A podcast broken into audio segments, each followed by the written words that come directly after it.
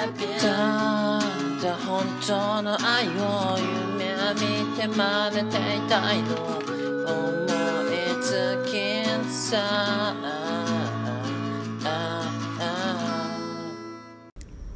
えーどうも、永遠のネクストブレイク GE の品格です。このポッドキャストは私、GE の品格が半年間で20キロ太ってしまい、これではダメだということで、歩きながら趣味の話をし、君の品格を揺るがすポッドキャストでございます。どうも、えー、いかがお過ごしでしょうか ?GG の品格でございますけども、いやいやいやいや、もう8月も中盤戦でございます。うんうん。ね、もうあれでしょ？今日15とか、お盆休みも、うん、終わりとか、終わらないとか言ってますけどもね。うん、じじいはもう、田舎にも帰らず、ね、労働させていただいてます。ありがとうございます。労働ありがとうございます。おす、ありがとうございます。粉骨最新、働かせていただきます。ありがとうございます。あのー、ちょっとね、8月の15日ですか ?8 月の15日。ね、まあ、うち、僕、じじい家では、あのーおとん、おとんが実家に帰省する感じでしたね。うん、他の家族は残留で、うん、おとんだけ実家に帰省してましたけどね。いやー、帰ってないですね、じじいはもう、そういう、田舎には。どうでしょうか？皆さんは好き、好きですか？ああいう、一族集まるやつ、親戚一同が集まっちゃうやつ。いやー、あれがね、なんかもう、かったるいな かったるい言うたらあかんな。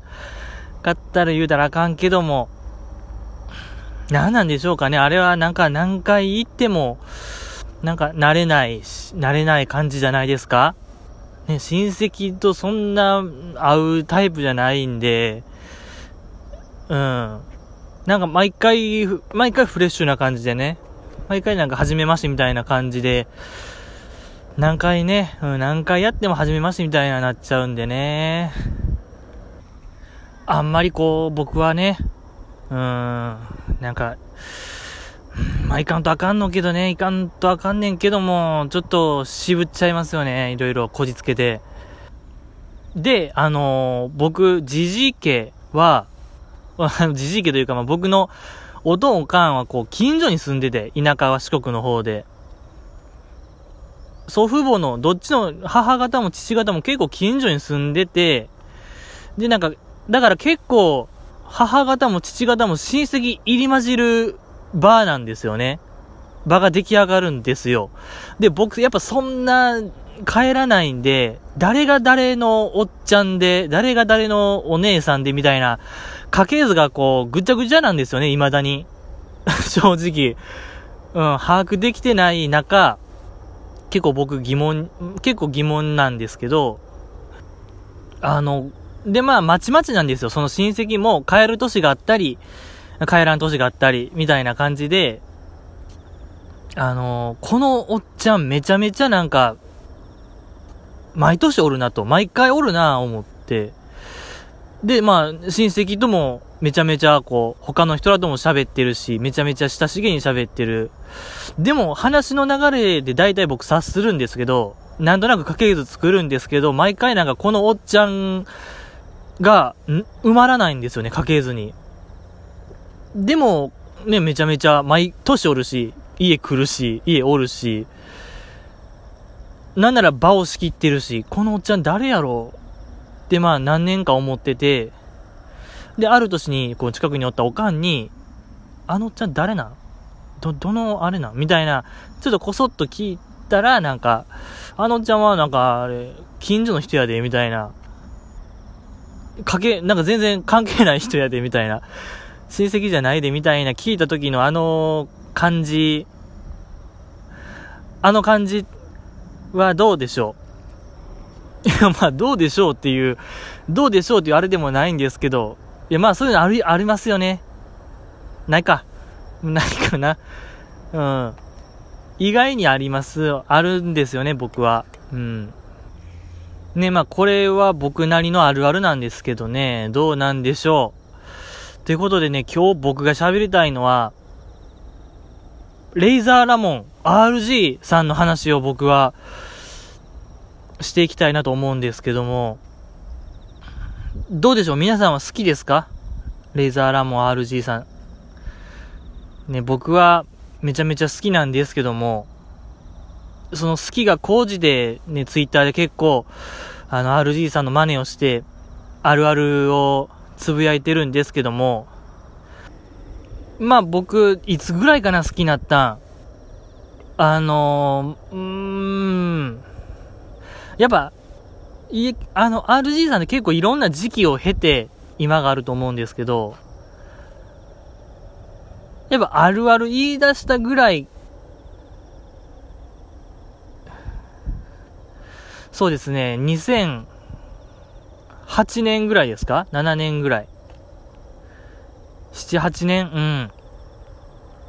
で、まあちょっと気になりだして、いろんな番組、なんか関西とかの深夜とかでちょくちょく見るようになったりしなかったり。で、まあ僕がこう、ガチッと来たのが、あれですよ、オードリーのオールナイトニッポンのスペシャルウィークのゲストで出た回があるんですけど、2012年とかかな。ちょっと定かではないですけど、確か2012年やったと思います。あの回がね、ちょっともう、とにかく面白かったですね。もうずっと笑いっぱなし、うん、呼吸がほんとできなくなるぐらい僕、大笑いしまして、いや、こんな面白い人おるんかとね、RG さんのあれ、あるある聞いて。いや、聞いてほしいな。ちょっと詳しい内容はやめときますけども、でも、そうね、ああんだけ自分を、自分にこう、縛りを与えて与えて、絶対無理やと思った状況の中、あの、オードリーも言ってましたけど、予告ホームラン打っちゃうやつ。あれはちょっともう鳥肌止まらんやつでしたね。で、やっぱりね、あの、そのラジオ内の、ラジオ内でも言ってたんですけど、やっぱあの、あるあるの団体芸感がね、僕めちゃめちゃ好きで、ね、なんか、なんとかのあるあるを、なんとかに乗せて、歌いますみたいな、言いますみたいな。で、早く言いたい。なんとかのあるある早く言いたい言って、周りの芸人が、早言え、早言え、みたいな。僕、あのなんか、あの団体感がめちゃめちゃ好きでね、なん、絶対好き。絶対好きというか、なんか絶対見ちゃうんですよね、僕。で、その、だいたいサビとかで言うんですけど、サビで あるある言ってもなんか、なんかほんまのね、なんか、しょうもない、しょうもないっていうか、なんやろ、しょうもないですけども、それがめちゃめちゃ面白い。なんて言うんかな。うん。あんだけ貯めて貯めて、うん、ほんまに当たり前のことを言うっていうのが僕、なんか面白くてね、未だになんか笑っちゃうんですよね、あれ見て。ね、かと思えば、ほんまになんか、なんていうんかな、重箱の隅をつつくような、みんなが思ってたけど口にせんかったことを言っちゃうような、あるあるを言ったりとか、そのなんか、緩急の付け具合がめちゃめちゃ好きでね、で、あのー、人生はあるあるであるっていう本があるんですけども、RG さんの自伝的、えー、小説じゃないな、本が、あの、そこにあったんですけど、あのー、歌人の俵町さん、あれですよね、サラダ記念日とか、えー、何でしたっけ、7月、な、なんか美味しいね、君が言った、やば、7月6日、違う、美味しいね、君が行った7月6日はサラダ記念日みたいな、まあ、サラダ記念日の人ですよね、俵町さん。が、まあ、とあるテレビ番組で、日本語を巧みに使っているアーティスト、なんかベスト3みたいな発表する番組があったらしくて、そこで、えっと、中島みゆきさん、桑田佳祐さん、それを抑え1位に、レイザーラモン RG さんが、RG さん言ったらしいんですよ、田原町さんが。で、その理由として、そのやっぱ RG さんのあるあるは、あの、その辺の石に、道端の石に名前を付けている、一個一個に名前を付けているようなものやって言ってて、ちょっと今、変になっちゃったな。その辺の石ころに名前を書いてるようなものやと。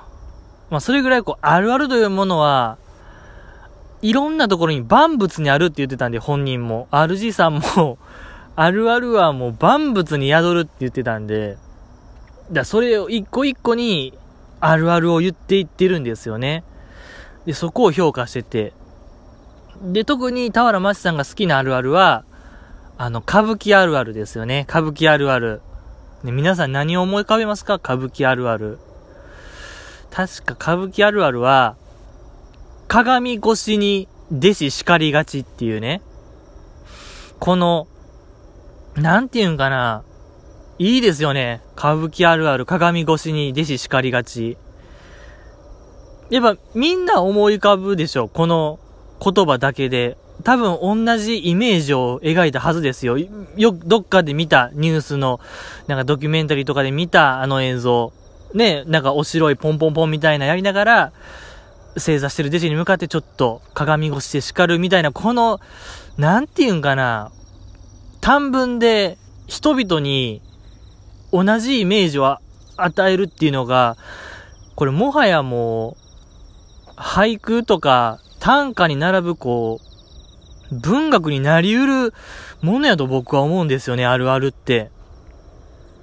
ね、やっぱみんなが経験したようなことを、短い文で言っちゃうっていうのは、これ、画期的やな思いまして、めちゃめちゃあるあるって。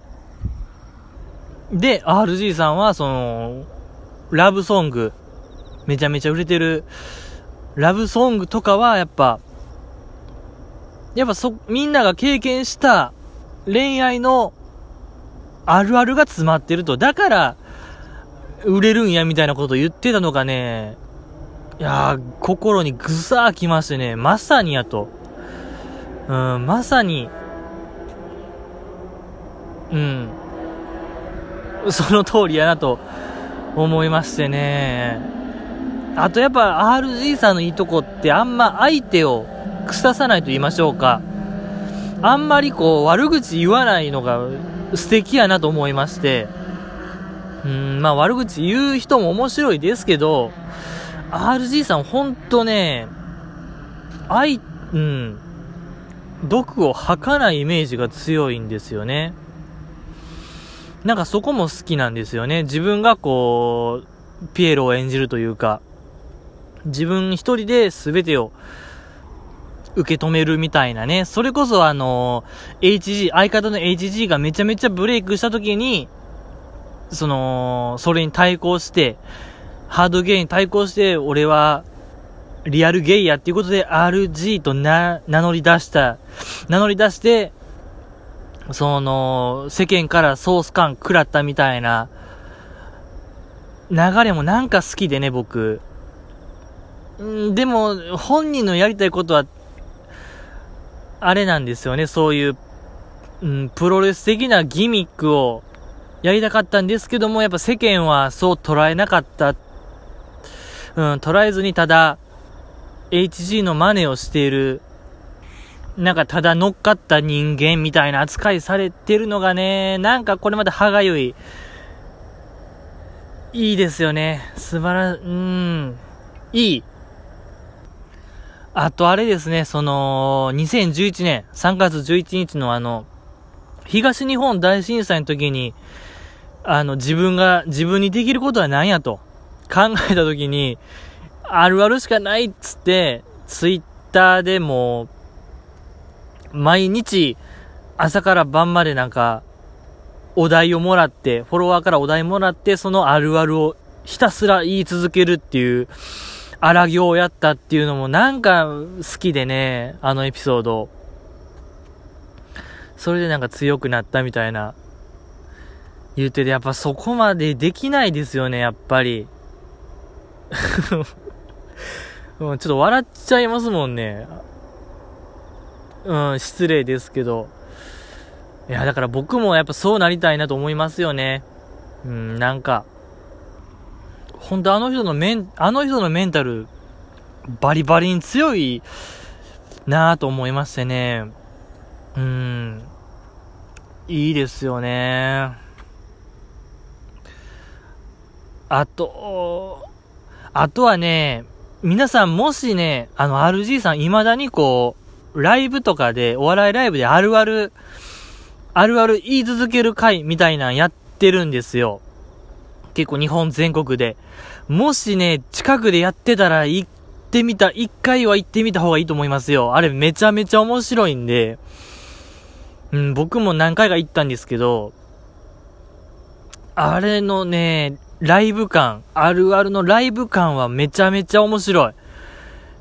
あの、お客さんからこうあるある募って、なんとかのあるあるお願いしますつって、RG さんがすぐ考えて、で、カラオケの機会があるんで、そこで選曲して、観客に向かって、そのお題に対するアンサーを言うっていう回なんですよ。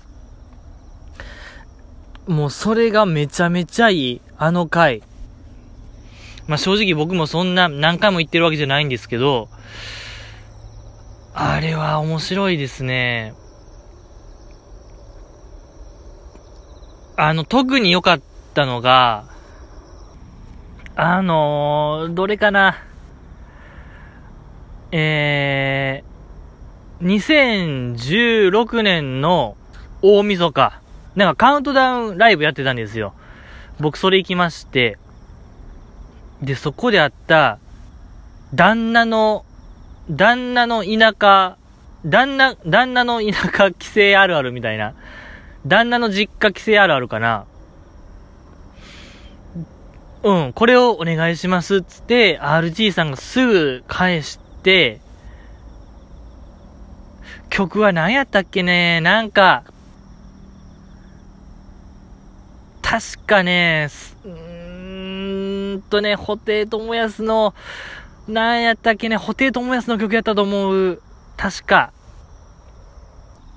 ね、布袋寅泰さんね、ちょっと3抜けてたけども、布袋寅泰さんの曲に乗せて、旦那の実家帰省あるある言ってて、その、あるあるが、知らない人と箱根駅伝見がちっていうね。もう僕これ聞いたときちょっともう、もうとんでもない衝撃を受けまして、いや、めっちゃあると。ちょっと、現、あの、お盆に回帰しますけど、やっぱこれお盆あるあるにも通じるなと、お盆あるある知らない人と甲子園見がちっていう、あんま親しくない人と、やっぱ見がちよねって。箱根駅伝とか甲子園とか。で、その田舎の高校とか大学応援しがちとかね。うわ、もうこれほん、なんかもう膝をポンと打つような、ある思うて、あーる、もう何やろね。温泉入った時みたいな。冬、うん。脱力感と言いましょうか、あの、あるわー、思って、じわーっと来るやつ。そうそう、それで僕も、あるあ、僕も言おうと、あるあるを。言いた、言いたくて仕方なくてね、そうそう、いい、うん。今も固定ツイートにしてるんですけど、僕のジジイの品格のツイッターの固定ツイートで、触発されて、あるあるを言いたいですみたいな。うん、今も、一応僕は募ってるんですけどね。うん。で、そうそう、僕の中で年間やっぱ100個言おうかなと。あるあるを。で、去年はおそらくクリアしてるんですよ。だいたいまあ3日に1回、3日に1回こう、なんと、うん、あるある言ったら100個達成するんで、多分達成できてるんですけども、多分今年も、え2年目の今年もおそらくクリアできるペースなんで、どうかな。いや、だから僕、ほんとね、いや、僕もあるある言いたい。すごいなんかね、あるあるというあのシステムはようできてるなと。だってさ、今何流行りの芸人、ひょっこりはんとかひょっこりはんもまあ面白いですけども、やっぱあの人のね、マネーあの人の真似したところであの人を超えることはまあ難しいですよ。素人の僕らからしたら。でも、RG さんのあるあるを真似するのは、僕らもアレンジ聞きやすさ、アレンジのしやすさ。ねだって、僕らがなんとかのあるある、なんとかしがちっていうだけで、もう僕らのもんじゃないですか。なん、うん、RC さん超えるまではいかないですけど、僕らもそれに型を並べることはできるわけで、その汎用性の高さは僕ね、マジでこれ一番真似すべき芸人さんではないかなと僕は思うんですけどね。うん。だって他の芸人の真似したところで、やっぱその芸人の、うん、上を行くことは、もうほぼないですけど、でも RG さんはもう僕らが、やっぱ僕らも人間やってるんで、生きてりゃ何かしらあるあるあるわけで、ね、その中のあるあるを言えば、立派なあるあるなわけで、すごい僕は、ほんとよくできてるなと、大好きやなと思うんですけどね。けどやっぱね、RG さんはその、それを歌に乗せながらね、ちゃんと文字数とか合わせながら言っちゃうっていう、やっぱ、それはやっぱ芸人さんですよね。芸なんですよね。僕らは到達できない技なんですよね。そうそう。やっぱそこでね、手が届かない。もちろんやっぱそうですよね。うん、やっぱそれで飯食ってんねんから。まあそれだけじゃないですけど、あとやっぱ RG さんのいいところってやっぱモノマネの着眼点も僕好きなんですよね。なんでしょう、古くは、市川海老蔵さんの真似で、市川 AB 蔵さんね、アルファベットの AB で AB 蔵っていうことで、ね、なんか、いいよーっていうやつ、いうやつとか、あと、あの、R1 のね、決勝にも出てた、あの、スティーブ・ジョブズのやつとか面白かったですしね、最近やとあの、細川隆さんの、の真似で、拳隆っていうね、髪型もあの、髪型に、イメージしてやってるっていう、そこのやっぱ、そこも面白いですしね。なんかその、渦中の人々をね、あと、あの、増添さんとかね、前の東京都知事の増添さんとか、あの、芥川、芥川賞を取った、あの、畑圭介さんでしたっけ？畑圭介さんのモノマネ、激似のやつね。激似のやつ。とか、あと、まあ、トランプ大統領とかね、トランプ大統領もようやってましたし、やっぱそこの着眼点も僕、好きですね。なんかこう、ちょっと盛り上がってる人を、茶化すと言いましょうか。うん、あのスタンスは僕好きですね。うん、まあそんな感じでしょうかね。今回の RG さん、素晴らしい。とにかくやっぱ、やっぱ僕ももっとあるある言いたい。うん、やっぱ感化されてね、それに。感化されたいん、感化してるんで、だからぜひちょっと僕もね、なんかあるある言いたい。なんか、リプに対してあるある言いたい。やっぱ今僕のやってるのは、もう、ノンジャンル、思ったまま、と、感情の赴くままにあるある言ってるんで、ぜひちょっと君がね、気軽に何でもいいですよ。なんかのあるある言ってくれみたいな、リプが来たら僕は言いたいですね。あと、何よりちょっと僕はね、あの、たまに見かけるんですよね。タイムラインで誰かが、なんかのあるある言ってるのもうそろそろ僕ちょっとそれに、絡みに、絡みに行くと言いましょうか。ちょっと僕も、やっぱあるある好きなんで、それにまつわるあるあるをちょっとぶつかっていこうかなと思ってましてね。まあ、知らんがなって話でしょうかね。うん。ちょっと、先生ですね、僕からもしタイムラインになんかのあるあるつぶやいてたら僕もそれに乗っかろうと思いますね、これからは。関係なく、そういう普段から交流のある人、ない人関わらず、うん、突っ込んでいこうと僕は思いますけども、ね、まあそういうフリースタイルあるあるみたいな仕掛けようかなと僕は思いますね。まあ知らんかなって話でしょうかね、これを聞いてる人。もう聞いてる人はもうほぼいないでしょうけども、うん、でも先生といたしましょう。これが僕からの宣戦布告と言いましょうか。うん、突っ込んでいきましょう。あとやっぱ何よりね、決めたいですね。やっぱこのポッドキャスト界隈で一番あるあるの言える人、僕こそは、私こそは一番あるある言えるぞっていう人を決めたい。うん、なんかこう、共通のお題に対して、あるある考えて、アンケート機能で、優劣を決めたいですね。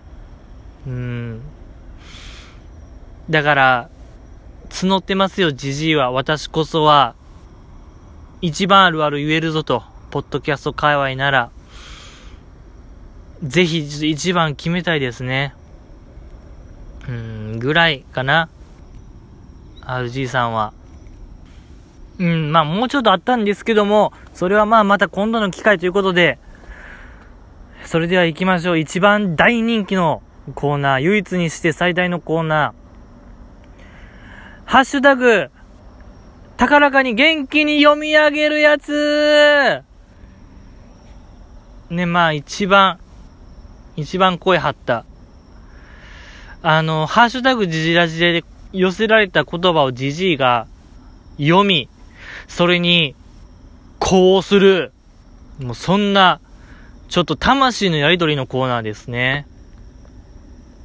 魂コーナー。魂の交流。お盆なんでね、やっぱりそういう魂、あのー、何でしたっけあれは。えー、えー、っと、あれですよ。そういうちょっと超自然的な話。あの、スピリチュアルな話、スピリチュアルコーナーですよね。この、今から始めるコーナーは、これを聞いてる人と僕との魂の交流、スピリチュアル、スピリチュアル、お盆、ちょうどいい時間、ちょうどいい時期、始めていきましょう。ねえ、いつぶりでしょう、これを読むのは。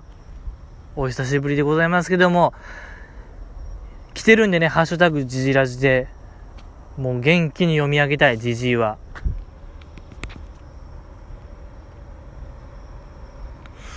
えっと、読み上げます。小松さんからいただきました。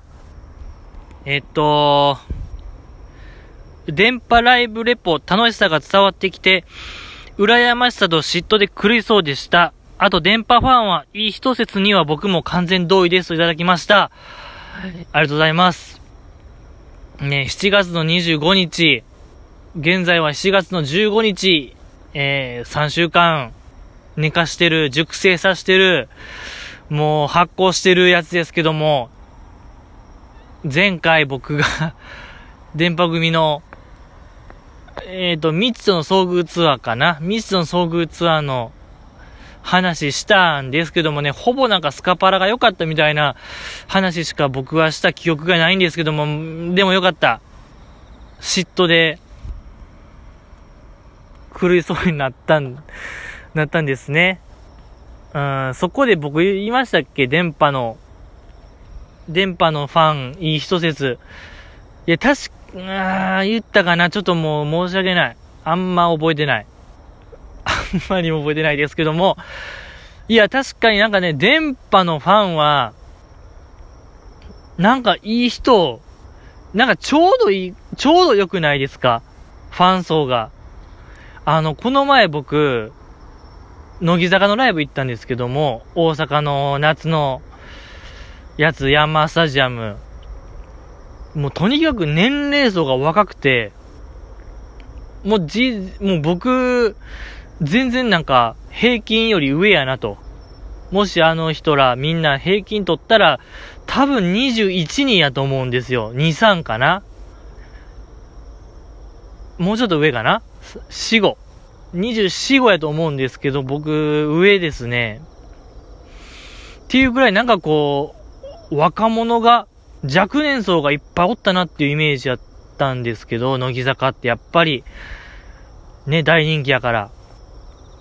けどね、電波のライブってね、結構30、30オーバーの人が多いようなイメージがあるんですよね。なんか、うん、なんか、うん、ファンの顔ぶれを見る限り、なんか、うん、ちょうどいい、居心地のいい年齢層。やっぱ、ね、やっぱそれなりに、年取ってるから、良識もわきまえてると言いましょうか。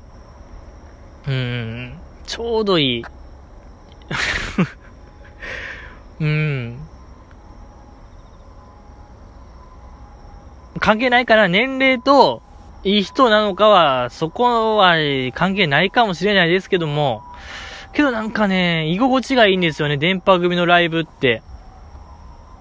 うん、なんかみんな、みんなやっぱ、当事者意識を持ってると言いましょうか。みんな、やっぱネムキュンが言うんでね、MC の時に、自己紹介の時に、ここにいる7人と、会場のみんなで電波組、インクでーすって言うんで、やっぱあれはね、あれは本当もう僕らも電波組インクやな、インクやなっていう、その当事者意識が芽生えて、このライブ成功させなっていう意識が芽生えるんでね、うん。演者ですよね、みんな。みんな演者。もう、電波組も演者ですし、キャン、観客も演者ですし、もうキャン言っちゃったけど。そうね、みんないい人。ですし、なんか言いたいですね。僕もやっぱ今日ずっと RG 座の話してたから、あるある言いたいな。電波組のライブあるある。何かな？えー、そうね。あれかなじゃ、電波組のライブあるある、エイタソネムキュン結構水飲みがちとかね。結構水分補給しがちなイメージがあるけど、これはちょっとわからんな。僕が見ただけで他のやつはそんな飲んでないかもしれない。いや、でもね、一人でもあると思えば、僕があると思えばあるんでね、それは。あるあるなんで。あるあるをさせていただきたい。うーん。ちょっとでも弱いな。もうちょっと、なんか確信をついたやつ言いたいですけども。何かなあのー、あるあるでしょ？あんまあるあるじゃないですけど、リサチ、リサチの歌、日に日に上手くなりがちのような気がするんですよね。僕なんか、リサチ、うん、相沢リサさんの歌唱力がなんか、日に、年々、パワーアップしてるような気がするんですよ。うん、なんか、勝手ながらなんですけど、どうでしょう？これは、んどうでしょう、はあ、これが限界ですね、僕の。リサチ歌上手。日に日に上手になりがち。もうこれ以上は今日は出ないですね。もうちょっと時間があったらなんか出るかもしれないですけども、今日は以上かな。ね、そうそうそうそうそうそう。ね、まあ、いないと思いますけどもね。ちょっと後ろ向きな発言ですけども、このポッドキャスト、まあ聞いてる人はいないですけども、いないと思いますけども、私、ジジイの品格は、このジジアジ以外にも、乃木坂岡中という、ポッドキャストもやってますんでね、あのー、今送ってくれた小松さんという方と一緒に、ポッドキャストやってるんで、ぜひね、そちらも聞いてみてはいかがでしょうかと思いますけども、えー、タイトル通りね、乃木坂岡中というタイトル通り、乃木坂46の話をしているはずでございます。ええ話してるつもりでございますけども、特にね、最新回、何、何回かはちょっとわかんないですけども、この8月中旬に配信されてるやつをぜひ聞いてみてほしい。こんだけね、大人が、大人があたふたしてるのはなかなか聞けないですよ。うん、やっぱそれを聞けるというのはね、なかなかこう、おつなものでございますよ。なんかこう取り戻そう取り戻そうとして、トークしてるのを聞いてみていかがでしょうかそうね、今日、次回はね、このジジラジ次回こそアイドルの話をしよう。ちょっと、そうね、やっぱ最近のスターダスト界隈の話をしたい。ね、たこ焼きレインボーの、タコソニックですか？タコソニックの話。あと、夏 S ね、夏 S。スターダ、この夏一番のお祭りでした。夏 S の話をしたい僕は。うーん。やっぱスターダストプラネットの底力が垣間見えたあの夏 S の話を僕はしたいですけども、もう今日は終わり。もう30分以上喋ったらもう、もうじじいは、もう賢いイルカぐらいなんで思考レベル。賢いイルカは賢いですけども、ちょっと、まだね、次回、いつになるかわかんないです。一応ね、10日、20日、30日をめどにしてますけども、今日はだって15でしょ？もう、ねなんか、うん、先月も、2回しか更新できなかったですし、なんかこう、借金がね、膨れ上がってる感覚ですけども、もう自転車操業もいいとこですけども、うん、次回、機会があったら、これもう夏 S で、夏 S メドレー問題。これにちょっとね、鋭いメスをじじいは入れたいと思います。今日はおしまい、終わりです。ありがとうございました。